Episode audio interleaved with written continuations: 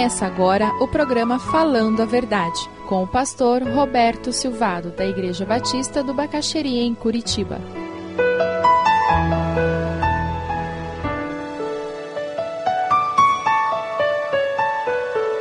Você não louva a Deus pela desgraça, você louva a Deus porque, mesmo no meio da desgraça, Deus continua sendo Deus. O Senhor deu, o Senhor o levou. Isso é exercício de fé. O Senhor deu um filho, o Senhor levou um filho. O Senhor deu uma mãe, o Senhor levou uma mãe. O Senhor deu um pai, o Senhor levou um pai. Louvado seja o Senhor. Isso não significa que não doa, mas significa que mesmo no meio da dor, eu sei em quem tenho crido e estou seguro que Ele é poderoso. Além de perder os bens, perder a família, agora Jó perde a sua saúde. Capítulo 2, versículo 7.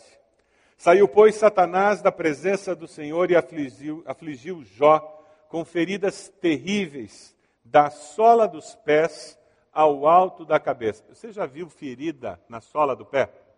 Que é complicado andar, né? Então Jó apanhou um caco de louça e com ele se raspava sentado entre as cinzas. Os comentaristas dizem que provavelmente ou Jó teve uma forma de hanseníase, antiga lepra, ou ele teve elefantíase. Ninguém consegue chegar à conclusão de qual a enfermidade que ele teve. O que nós sabemos é que ele foi parar na beirada da cidade. Quem tinha esse tipo de ferida por uma questão até sanitária, Deus havia estabelecido alguns princípios para poupar o povo de epidemias. E uma das coisas que eles faziam era retirar essa pessoa e colocar na cidade dos leprosos, na, na favela dos leprosos, que ficava do lado de fora da cidade onde as pessoas moravam. Além da enfermidade, isolamento. Ele perdeu os filhos, perdeu os bens e agora a saúde.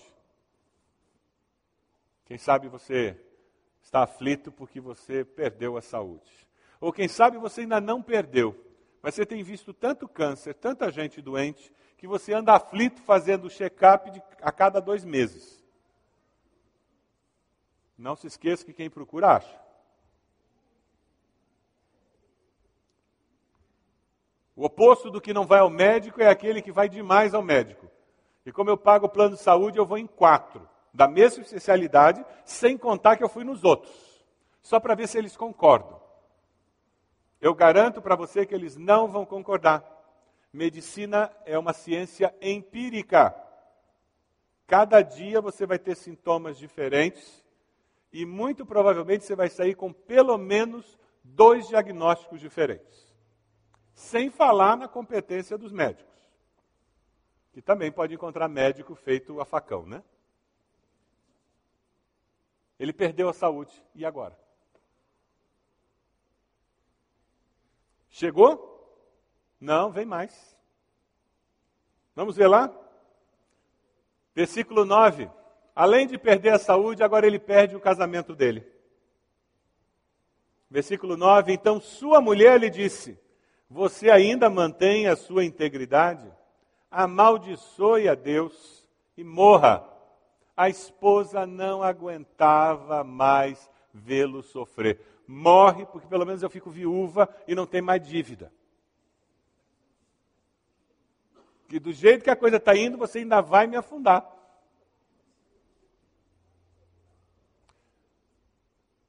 Quem já cuidou de um enfermo durante muito tempo se identifica com a esposa de Jó.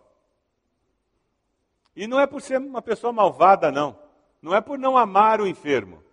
Mas chega uma hora que você cansa de ver tanto sofrimento sem poder fazer mais nada. Você já fez o que podia. Você já deu o tempo que podia, a habilidade que podia, usou o dinheiro que podia, deu assistência que podia e continua do mesmo jeito. O desespero da esposa de Jó é que ela não sabia mais o que fazer.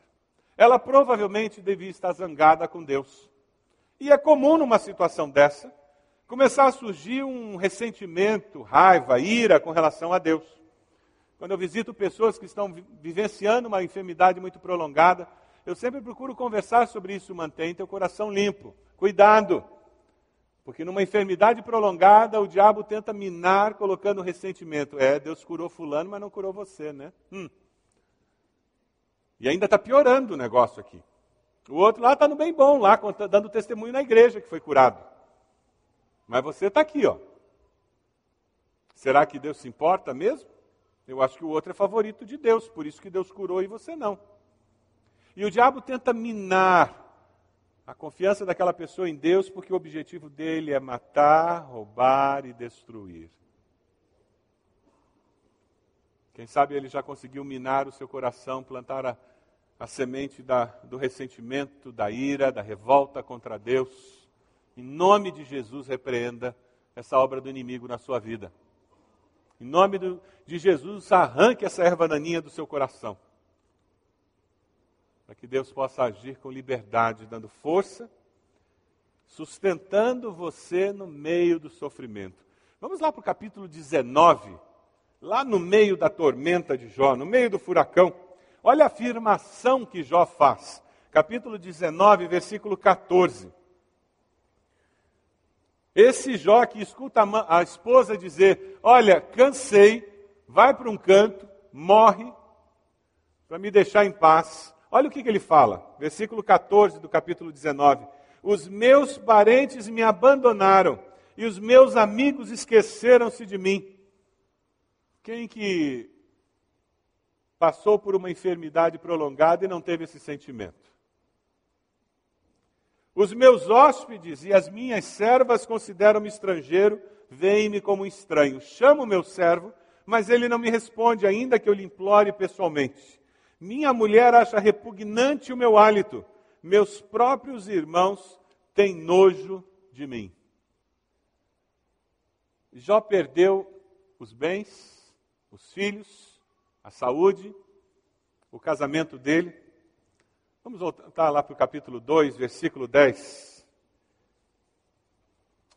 Capítulo 2, versículo 10. Jó dá uma resposta preciosa para sua esposa. Depois que ela diz para ele negar a Deus, ele respondeu: Você fala como uma insensata. Aceitaremos o bem dado por Deus e não o mal? Em tudo isso, Jó não pecou com os seus lábios. Tudo o que acontece, acontece por ação ou permissão de Deus. Deus não faz o mal.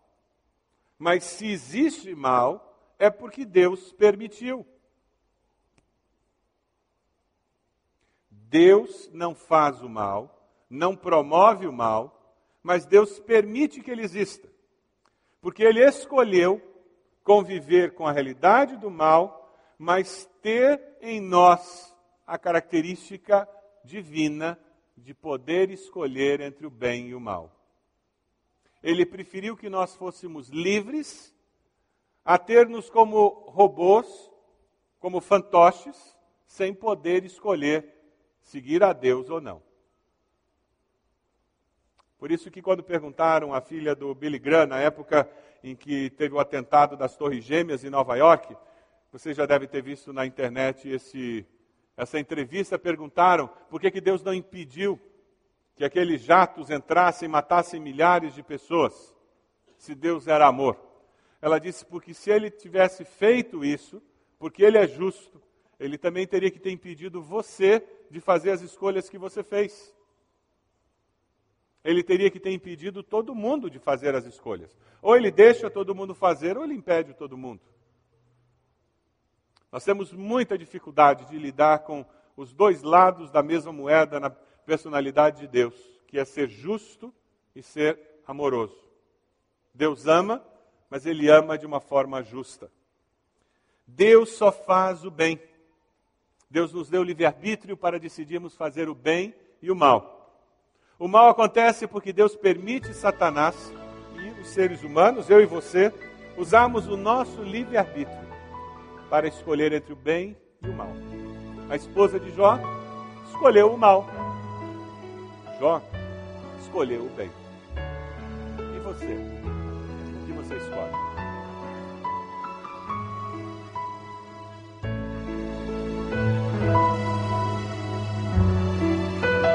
Se você deseja adquirir a mensagem que acabou de ouvir, ligue para 41 3363 0327.